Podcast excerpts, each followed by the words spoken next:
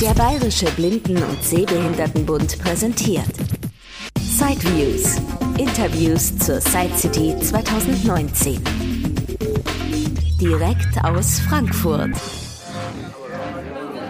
Ja, jetzt bin ich am Stand von Gaudio Breil beim Herrn. Lok Link ist mein Name. Link, genau, der Chef persönlich, glaube ich. Ja, einer der beiden. Einer der beiden Chefs, genau, sind glaube ich in Fall, genau. Ja. Wollen wir die Frau nicht unterschlagen. Genau.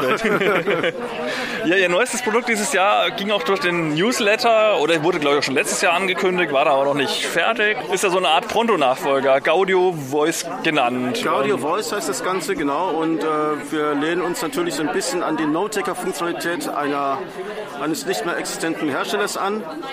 Ähm, das ist eine 16-stellige Braillezelle mit Sprachausgabe und bedient wird das Ganze über eine Braille-Eingabetastatur und zwar eine 8-Punkt-Braille-Tastatur.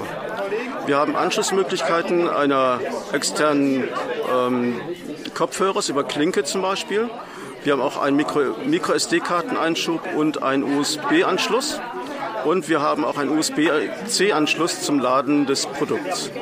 Und auch ein Lautsprecher oder muss ich immer zwingend Kopfhörer dann aufsetzen? Lautsprecher ist auch eingebaut. Lautsprecher und Mikrofon ist eingebaut. Okay. Dann verfügt das äh, Gaudi Voice über WLAN und Bluetooth, sodass man eben auch darüber dann ins Internet gehen kann und äh, natürlich auch externe äh, Kopfhörer oder Lautsprecher per Bluetooth verbinden kann. Ähm, an internen Funktionen äh, verfügt es über Notizen, Kalender, Kontakte, Webbrowser und E-Mail-Client. Und äh, es ist eben auch updatefähig. Das heißt, wir werden nach und nach neue Funktionen rausbringen. Ähm, beziehungsweise wenn man feststellt, dann da gibt es auch bestimmte Fehler, die ausgemerzt werden müssen, kann man das eben auch natürlich updaten, das Produkt. Und das Ganze funktioniert dann über äh, Micro-SD-Karten-Software. Und das Ganze basiert dann trotz allem auf Windows, haben Sie, glaube ich, vorhin mal gesagt. Also Ganze- kein Android oder so, wie es Genau. heute manchmal so. Das Ganze basiert auf äh, Windows 10 Embedded, muss man genauer sagen. Und das ist eben eine andere Form von, von Windows 10. Das ist ein äh, mehr oder weniger geschlossenes System. Das heißt, man kann da jetzt keine eigenen Anwendungen drauf installieren. Das heißt, äh, äh, man ist eben darauf angewiesen, was eben als, ähm, als App quasi mitgeliefert wird. Ist ein anderes Konzept im Vergleich zum Gaudio Book, was eben offen ist und wo eben ein normales Windows 10 drauf äh, läuft, ist das hier wirklich ein abgeschlossenes, geschlossenes System, was man eben äh, selber nicht konfigurieren kann. Kurzschriftübersetzung ist dann im Editor auch möglich oder muss man dann schon wirklich irgendwas am PC dann dafür bemühen? Oder? Kurzschriftübersetzung ist derzeit nicht drin. Ähm, derzeit sage ich deswegen, weil das heißt natürlich nicht, dass es so bleiben muss. Es hängt von der äh, Nachfrage einfach ab. Und äh, wenn wir feststellen, es ist ein zwingendes Feature, was man braucht, werden wir das natürlich auch einbauen. Wenn wir aber sagen, äh, feststellen, es ist nice to have und keiner braucht es und wir investieren viel Geld, dann ist natürlich schon eine Frage, ob man es macht. Ne? Sprachausgabe dann so die klassische Eloquenz oder weiß man das schon, was dann. Das ist äh, die normale Windows-Sprachausgabe.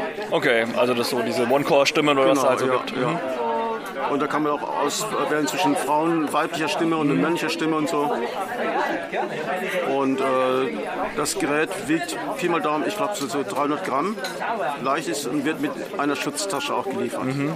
Und fährt dann auch sehr schnell hoch wahrscheinlich, weil ja nur diese Basisfunktionen zur Verfügung stehen, kein komplettes Windows. Also, Genau, also- also es man schaltet es wahrscheinlich ein und dann ein paar Sekunden. Ja, äh, es äh, hat eine Startzeit von ca. 30 Sekunden. Okay, Äh, man hat aber auch einen Standby-Modus, wo man eben eine Taste drückt, dann ist es im Standby-Modus und von dort aus ist halt von, von einer Sekunde startklar. Also äh, das Starten eines Systems ist natürlich schon immer länger, dauert immer länger, einfach deswegen, weil äh, wir haben natürlich nur begrenzte Ressourcen zur Verfügung in so einem kleinen Gerät. Und, äh, aber wenn es mal startet, dann ist es eben auch sofort betriebsbereit und auch äh, richtig schnell und ohne Verzögerung einsetzbar.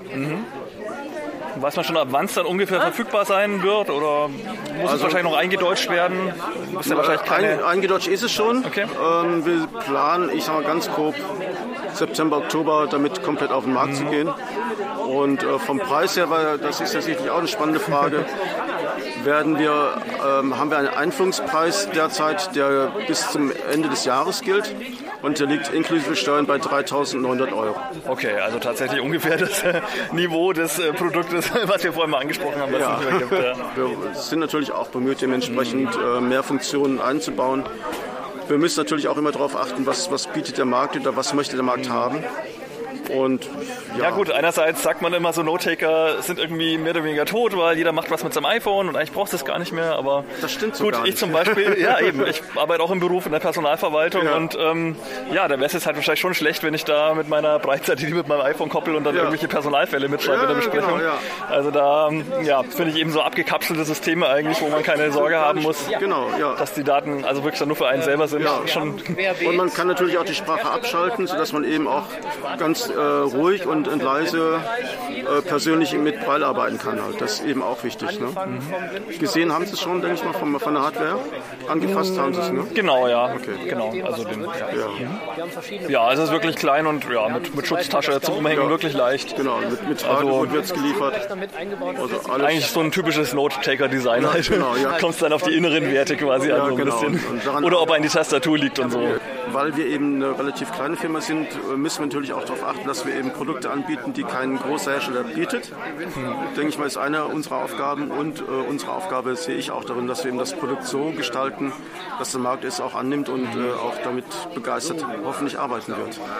Ja gut, ist das jetzt eine Eigenentwicklung dann, das Gaudio Voice oder? Es ist letztendlich eine Eigenentwicklung, die wir in Zusammenarbeit mit äh, einem, also mit verschiedenen, ja, sagen wir Universitäten und asiatischen Produzenten äh, herstellen. Ähm, wir sind aber deswegen Hersteller, muss man klar sagen, weil wir das hier in, die, äh, in Deutschland selbst einführen. Mhm. Und äh, Neudeutsch ist ja so, wer ein Produkt äh, aus Asien einführt, in Deutschland ist eben als Hersteller deklariert, mhm. weil er eben für den ganzen Service auch Hardware und Software zuständig ist. Mhm. Das heißt, wenn wir äh, Fehler in der Software finden, dann müssen wir auch dafür Sorge tragen, dass die eben behoben werden. Und deswegen sind wir eben auch als, als Hersteller gelistet in dem Fall. Ja, dann vielen Dank. Ja, gerne. Das war ein Beitrag aus Sideviews, die Interviews zur Side City 2019 von und mit Christian Stahlberg. Weitere Informationen unter www.sideviews.de.